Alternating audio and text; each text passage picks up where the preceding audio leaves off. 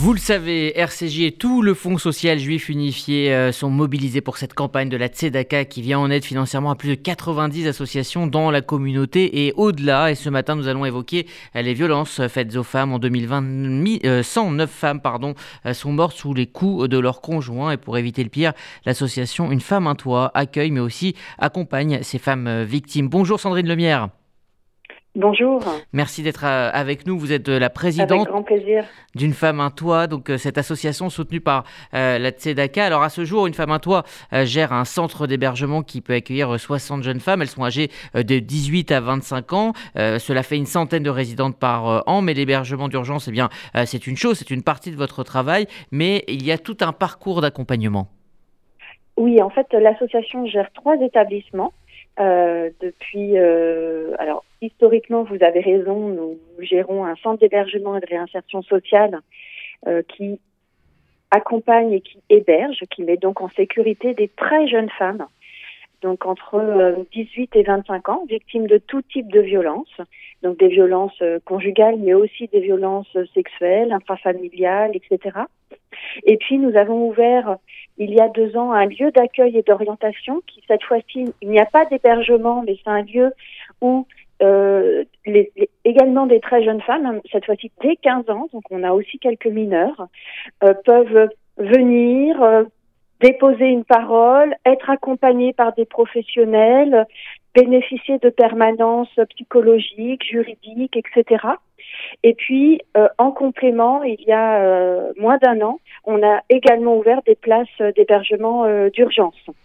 Donc, aujourd'hui, en fait, l'association accompagne et met en sécurité des très jeunes femmes victimes de violence. C'est vraiment la spécialité de, l'association FIC, une femme un toit, c'est de, s'intéresser en fait aux, plus jeunes, euh, aux plus jeunes femmes, parce qu'on on le sait mal, on le sait pas assez, mais les violences conjugales et l'ensemble des violences sexistes et sexuelles concernent d'abord les très jeunes femmes. Souvent, on a l'image, voyez, de femmes un peu plus âgés, avec des enfants, etc. Eh bien, il faut savoir que les, les plus jeunes sont les premières victimes des violences sexistes et sexuelles.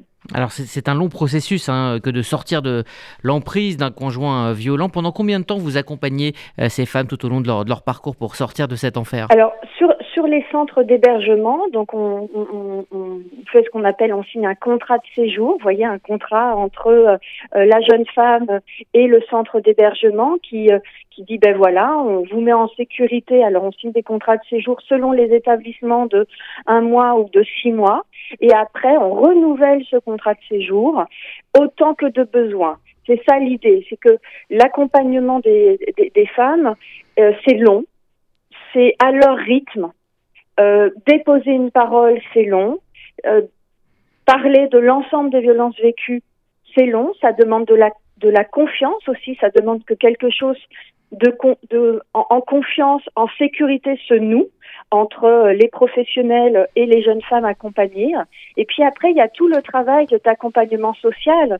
Euh, retrouver une formation parce que la formation a été interrompue à cause des violences, se remettre dans un processus d'emploi, reprendre des forces, se mettre, se prendre soin de son corps, de sa santé. Euh, tout ça, c'est un travail assez long nous, en moyenne, les jeunes femmes restent chez nous euh, entre un an et demi et deux ans. Mhm. Euh, est-ce que vous pouvez en, quelques mots nous, nous, dire pourquoi ce sujet vous concerne particulièrement, les, raisons tout simplement de votre engagement?